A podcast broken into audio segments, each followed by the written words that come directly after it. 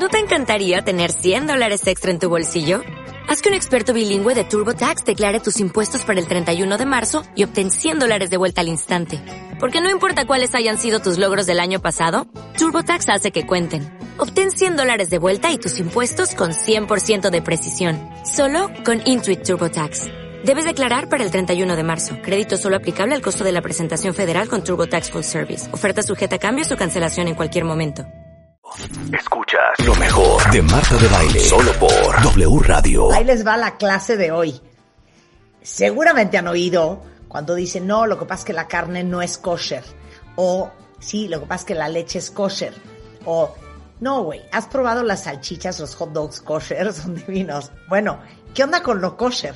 Bueno, el rabino Moisés Chicurel que es rabino principal de la comunidad sefaradí de México y ya rabino de cabecera de este programa, porque de todo hay que saber en esta vida, viene a darnos una clase todo sobre la comida kosher. Pero no podemos empezar sin que te diga Happy Yom Kippur.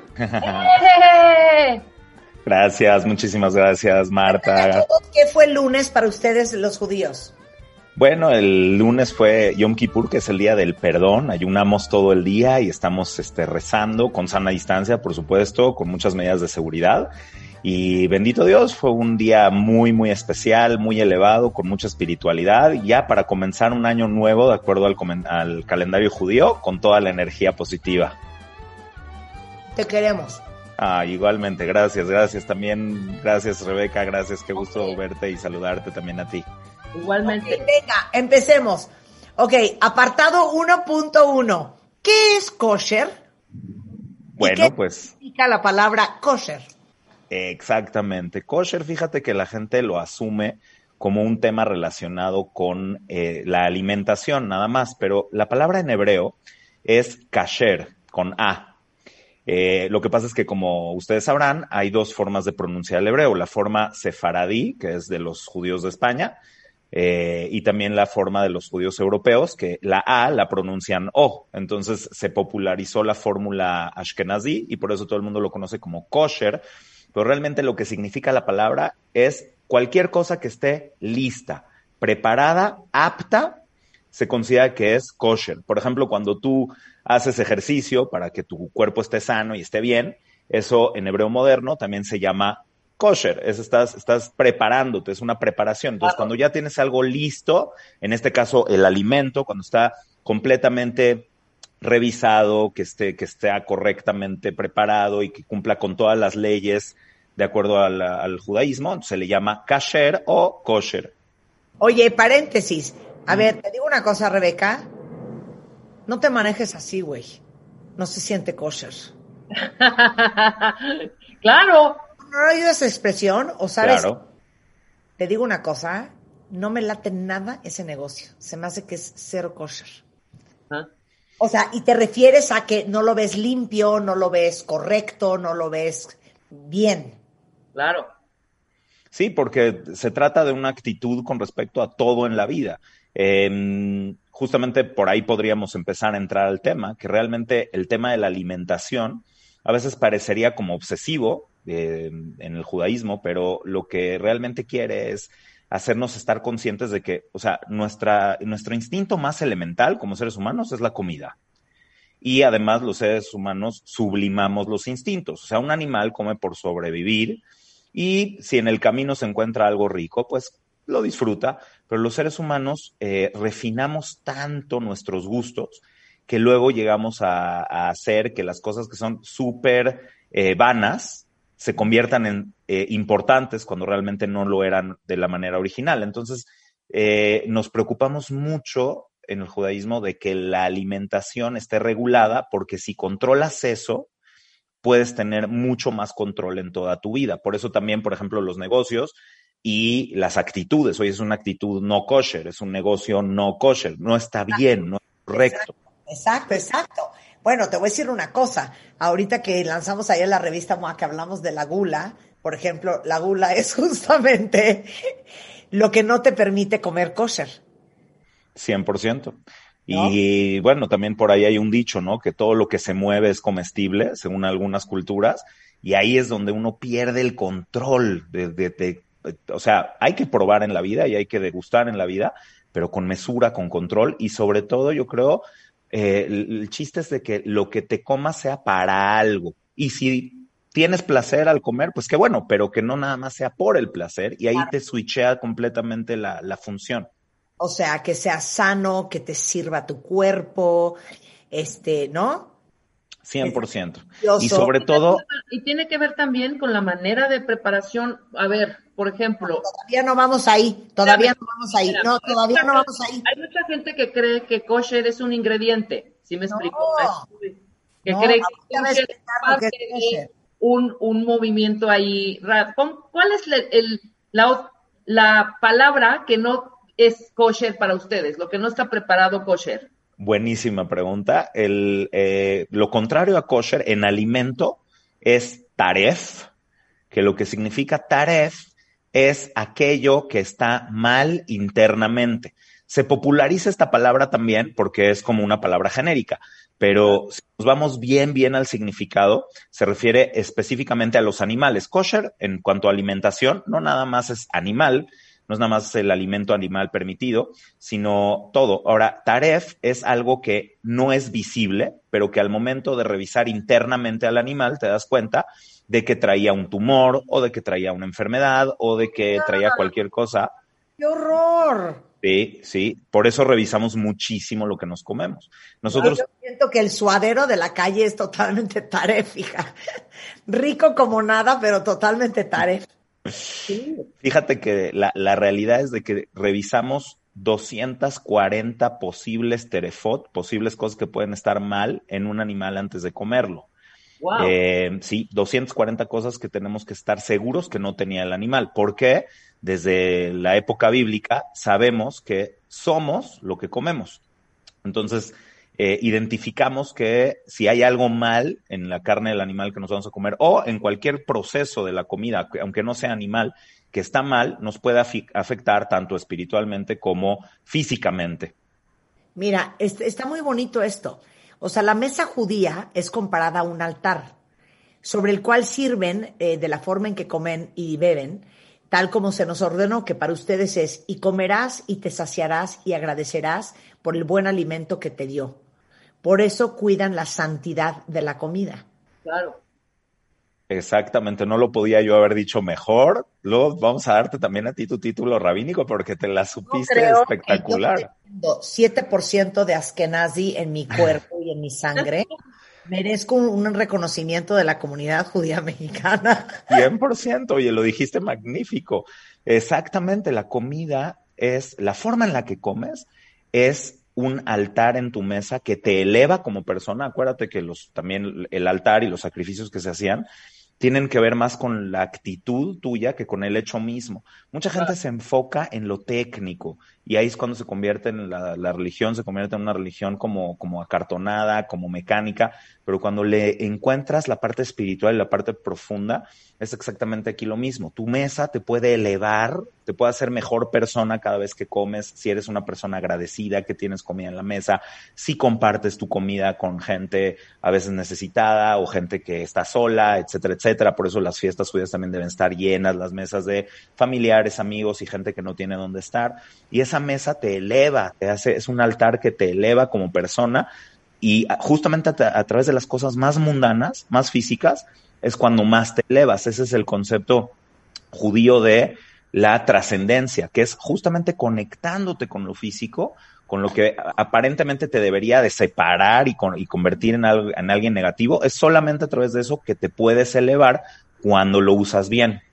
Yo recuerdo, yo recuerdo en mi vida anterior que las técnicas de la cocina kosher se dividían en cuatro.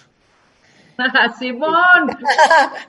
Mebushai, Tolaim y Melilla. Ah, wow. ¿Qué? Pero sabes muchísimo, Marta, ¿de dónde? De, ¿Cómo le haces? ¿Qué, ¿Qué tal tú, todo lo que sé del judaísmo? Wow, sí, pues eh, hablaste de bishul, que es la, coci la cocción propia del, del, del, eh, del platillo, tolaí, que es este, que no tenga ningún gusano o insecto. O sea, hay que revisar las verduras, hay que checar que no tengan gusanos, que no tengan infección, por, por, por lo tanto. Y este, ¿qué más dijiste? Melilla. Ah, mel, claro, melija. Súper interesante.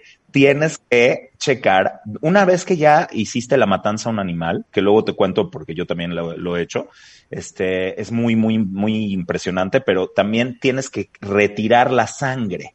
Nosotros no tenemos permitido comer la sangre del animal, porque consideramos que la sangre tiene propiedades eh, espirituales que no deben de entrar en el cuerpo humano. Entonces, salamos la carne para absorber la sangre y que no esté en la carne al momento de que tú ya la preparas para después podértela comer.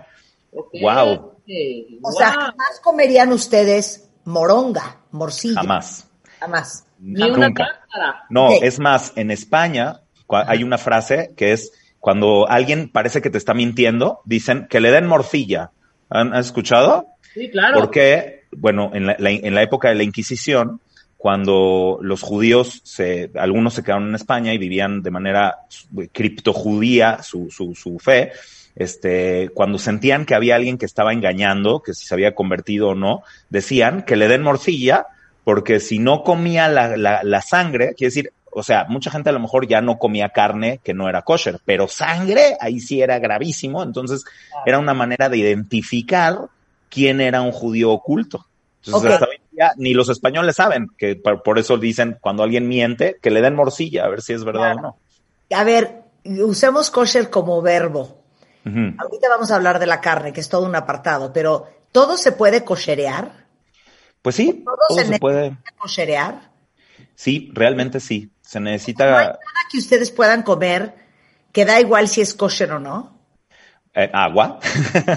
O sea, No. el arroz, El arroz, bueno, todo lo que pasa por un proceso de cocina, de cocina, de, de cocción, debe de estar, eh, pues, revisado. Debe- fíjate qué bonito, porque eso, por ejemplo, nos hace siempre estar involucrados en la cocina. Yo mismo he cocinado muchas veces, a veces, bueno, mi, mi esposa es eh, una mujer profesional, súper, este, eh, activa, que, que tiene, pues, eh, tiene una maestría, trabaja y es súper, súper exitosa. Entonces, muchas veces yo llego antes que ella a la, a la casa y me deja ahí, oye, ponme el arroz y el pescado y no sé qué. Y es padrísimo porque tú te involucras en esta parte tan familiar, tan especial que eh, muchas veces pues dejarías que otra persona te prepare toda la comida. Entonces, sí, tienes que involucrarte en todo el proceso de la preparación misma de, de la comida. entiendo, pero no es Pero que, hay algunos Ah, no. que ya no están en su dieta, ¿no? Sí, no, pero- o sea, no me voy a comer esta avena porque no es kosher. O sea, hay cosas que da igual si es kosher o no, es lo mi pregunta. Sí, bueno, eh, una avena probablemente no tiene nada que pueda tener que está fuera de lo que es kosher, eh, pero hay eh, plantas procesadoras que pueden tener procesos que no son kosher, sobre todo cuando hablamos de, de proteína animal o cosas así, que este, se necesita revisar. Entonces, cualquier alimento procesado, también tienes que ir a la planta para checar los procesos y poder determinar que este alimento es completamente kosher. O- ahora, eh, frutas y cosas naturales, más allá de que tienes que revisar lo que no tenga gusanos o que no tenga así, o bueno, sí, entonces eh, todo lo que va a venir de la naturaleza y no, no requiere de ningún proceso extra, pues es kosher por naturaleza, en este caso la avena.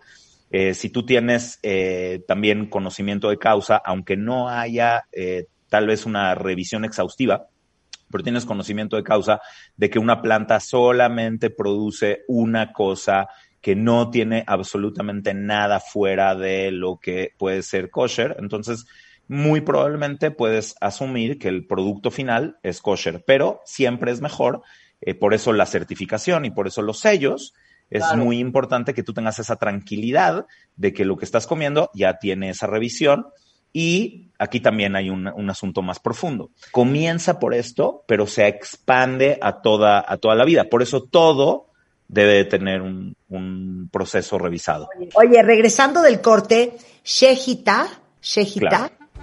que es cómo hacen kosher los animales y la manera que matan los animales para podérselos comer. Estamos hablando de la comida kosher y el judaísmo en W Radio. No se vayan. W Radio. Escuchas lo mejor de Marta de Baile. Solo por W Radio. Escuchas lo mejor de Marta de Baile. Solo por W Radio. Estamos de vuelta. Estamos de regreso en W Radio. Estamos en clases, cuentavientes. Y adivinen qué estamos aprendiendo el día de hoy. Todo sobre la comida kosher que es la forma en que, eh, la forma en que comen muchos judíos religiosos.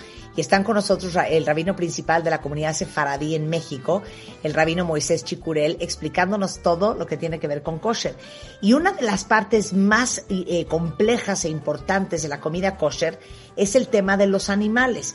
Y tomando en consideración lo que nos decías, este, rabino, al principio, de que dentro de la ley judía es muy importante hacer reflexión sobre lo que se meten a la boca, sobre lo que comen, eh, concientizarse eh, sobre su parte física eh, y sobre todo estar consciente de lo que, lo que, cómo estás alimentando a tu cuerpo. ¿Por qué siquiera comen carne? Me encanta la pregunta, Marta. de hecho, esta misma pregunta me la hice yo hace unos años y me dediqué a, estudiar el tema a profundidad. Y fíjate que en realidad, bueno, eh, el ser humano, eh, aunque somos omnívoros, realmente eh, la idea no era que comiéramos carne de manera original. Sin embargo, en algún momento se permitió, bueno, Dios permitió el que pudiéramos comer carne, pero de manera muy, muy mesurada. Hay un par de explicaciones interesantes al respecto. La que a mí más me gusta es que debemos entender que finalmente lo que tú te comes no eres. O sea, no te, no te vas a comer ni Dios lo mande a otra persona.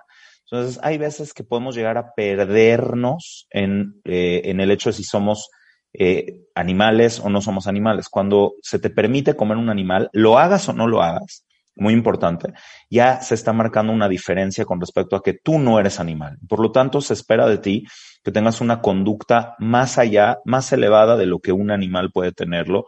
Y aunque hay veces que los animales son mucho más elevados que algunas personas, pero eso es para otro momento. Entonces, esa explicación nos ayuda a entender por qué el permitir comer animales, más aparte, todo el proceso de comer el animal te hace que lo reflexiones diez mil veces. Yo tengo aquí un, tema que es la industria. No es lo mismo el kashrut cuando era familiar, personalizado y desde, desde el punto de vista pues manual, que tú lo tenías que hacer, a la industria, porque tú ahorita llegas a la carnicería y compras tus kilos de pollo y tu kilo de carne y no tienes ni idea, ¿no? Eso es como que, bueno, da igual. Pero cuando tú tienes que estar ahí y hacer el degüello del animal que te vas a comer. Y sobre todo, hablamos de las 240 cosas que pueden hacer que un animal no sea comestible. Imagínate el trato que le tienes que dar al animal, el trato humano, el trato sensible, para que no se te lastime, para que no se te enferme, para que al final puedas tomar pues su vida para poder alimentarte.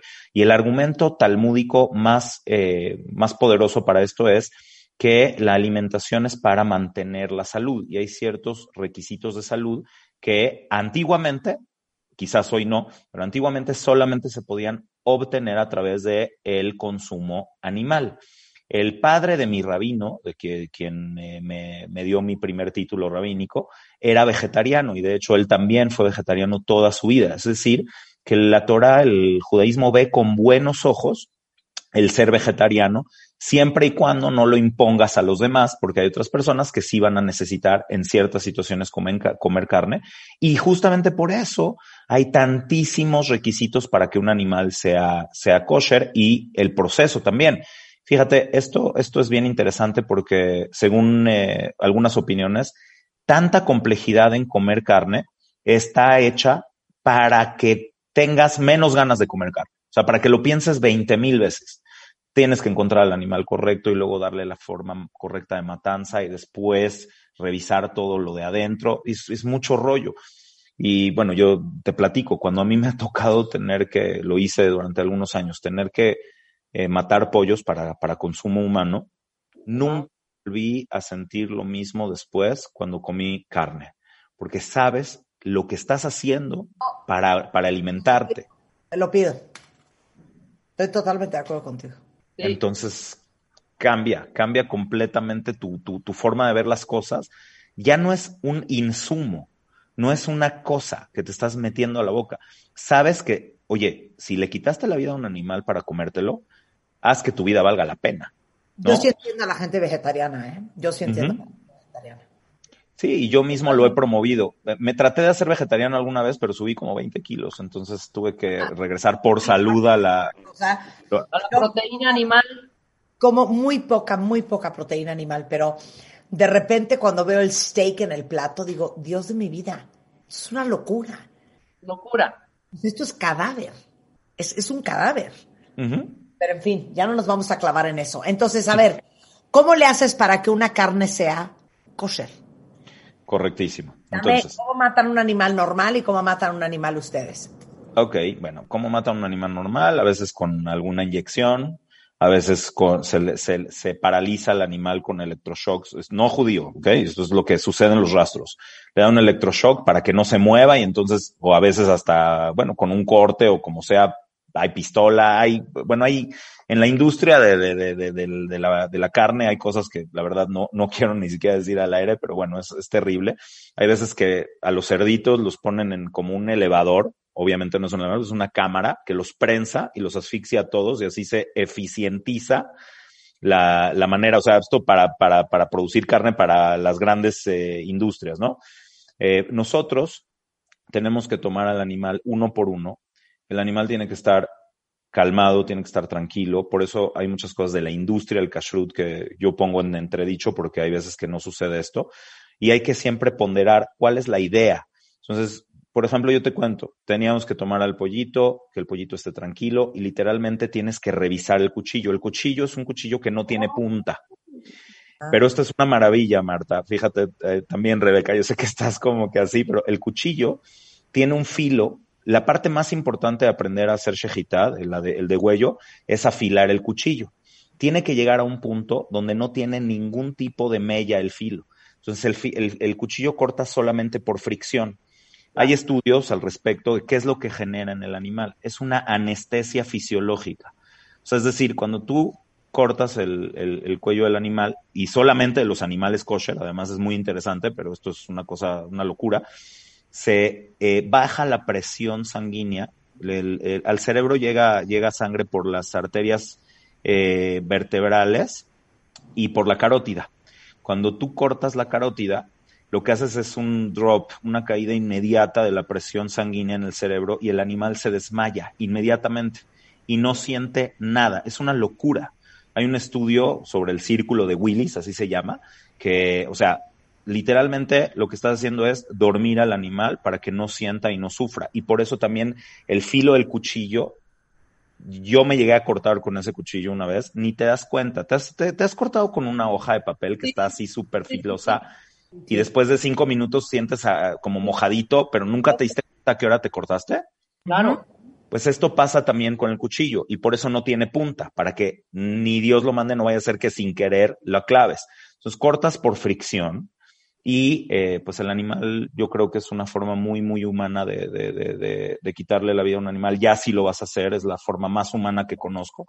Hay un, eh, eh, un estudio que hizo un señor que se llamaba Temple Gar- Grandin, Grandin, que en 1994 hubo una demanda en, eh, creo que fue en Nueva Zelanda, que querían prohibir el kashrut. Y entonces hizo un estudio de qué tanto sufre el animal con el método kosher y qué tanto sufre el animal con otros métodos.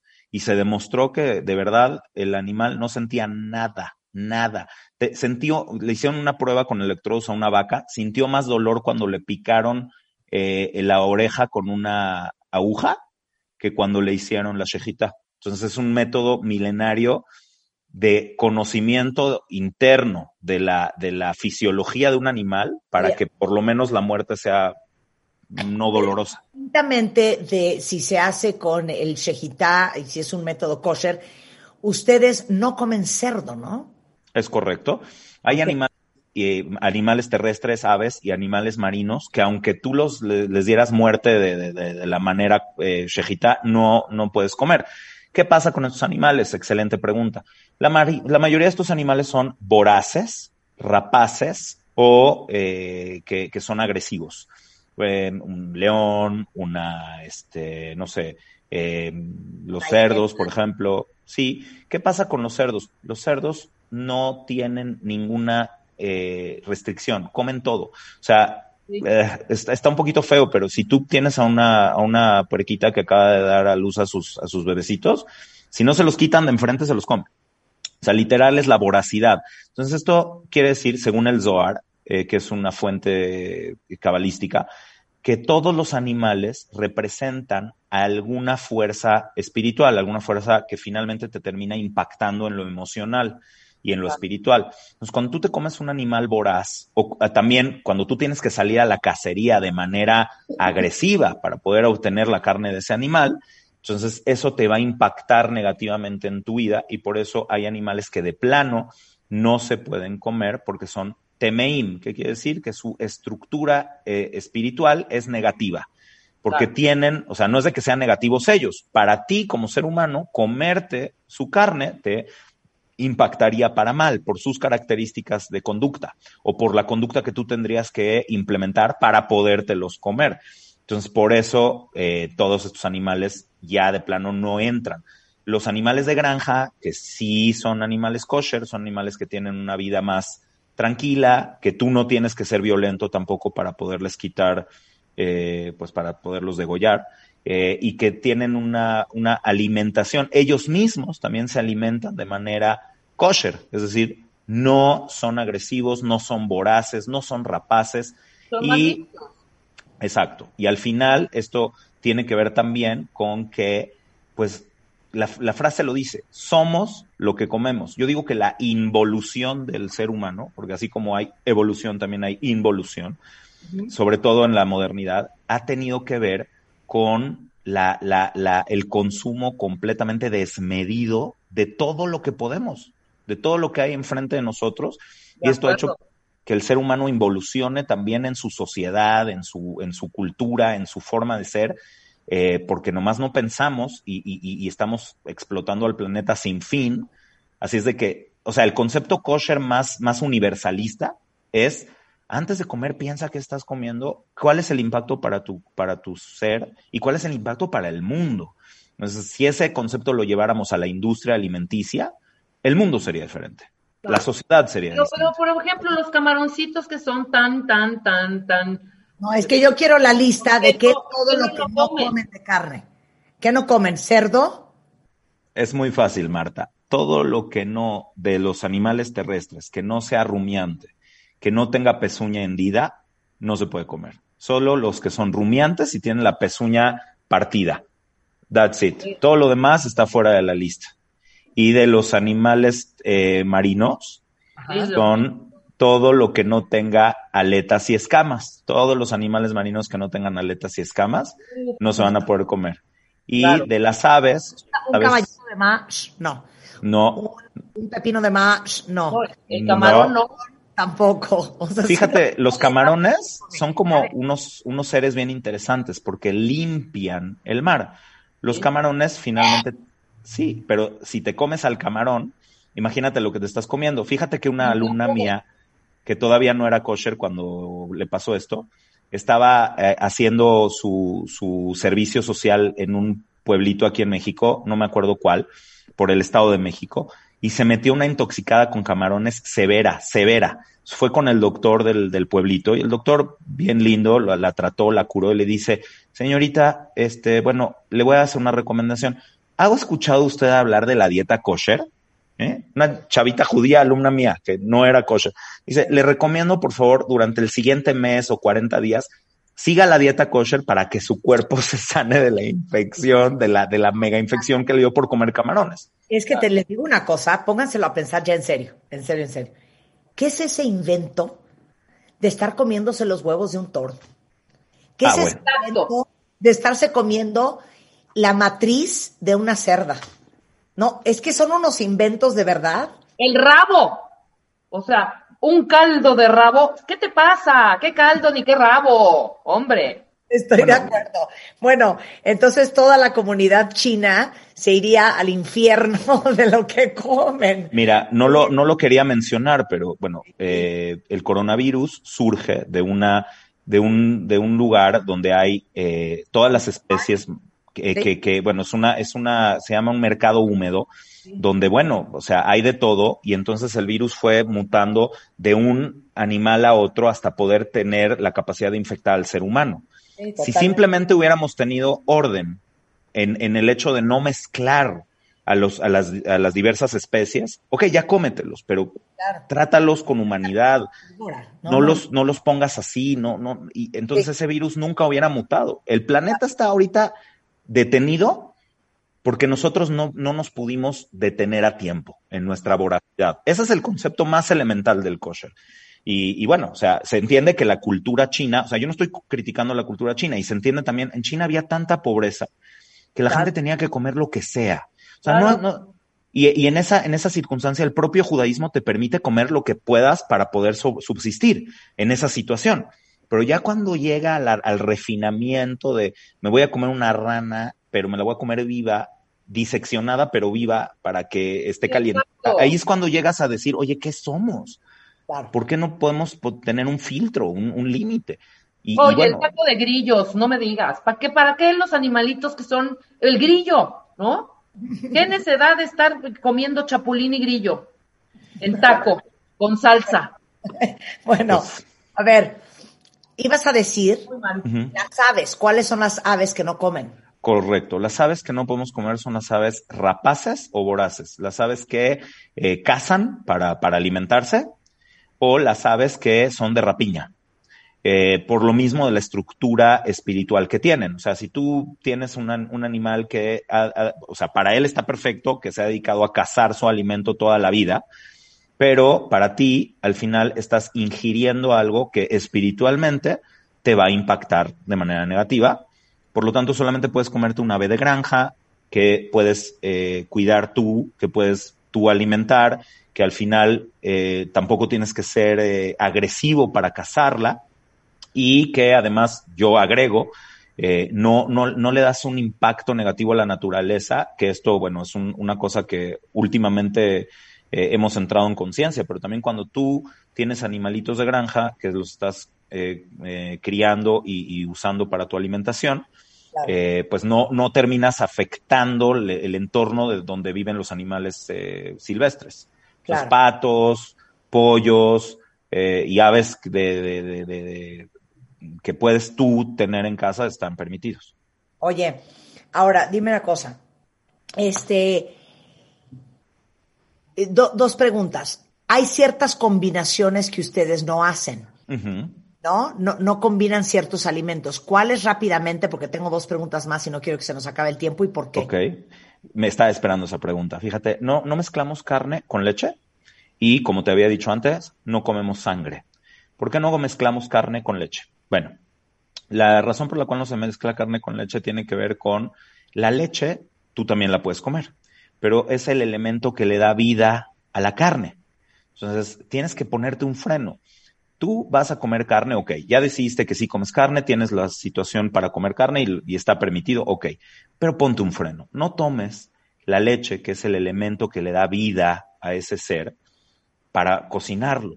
Entonces, lo que está prohibido bíblicamente es no comer la carne de un mamífero con la leche de su madre o con la leche de cualquier madre de esa especie, porque es como no revuelvas eso que le da vida al pobre animalito que te vas a comer.